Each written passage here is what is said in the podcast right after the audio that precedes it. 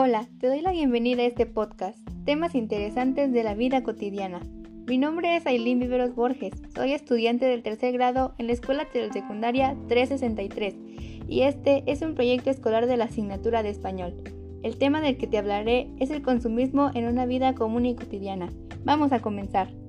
El consumismo es la acumulación y la compra de bienes y servicios considerados no esenciales en la vida diaria a gran escala en una sociedad comprometen los recursos naturales y económicos sostenibles. Durante esta pandemia y confinamiento social, el consumismo ha aumentado en un alto por ciento, ya que a causa de que aún no se puede salir de casa, se desarrolla una ansiedad que genera un alto deseo de consumir alimentos o usar objetos. El consumismo causa un alto daño global, ya que actualmente se sigue generando una cantidad de basura y desperdicios innecesarios. Hay tres tipos denominados de consumismo, el experimental, el ocasional y el habitual.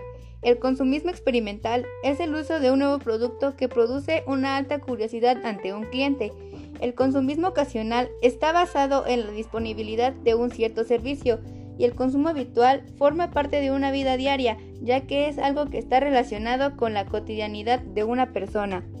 La publicidad es la principal causa del consumismo compulsivo, ya que como es tan poderosa, tiene el poder de influir en las decisiones de la compra de las personas. Para esto se muestran los productos desde su mejor perspectiva, destacando solo lo aparentemente ventajosos que estos son.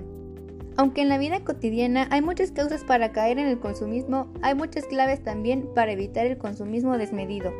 Algunas serían replantear tu ritmo de consumo y otra, ser más crítico con la publicidad que ves.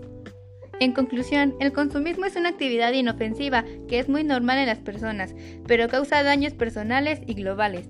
Recuerda, consume como piensas, porque si no, acabas pensando cómo consumes. Hemos llegado al fin de este podcast. Espero que te haya gustado y asimismo te agradezco por haberlo escuchado. Adiós.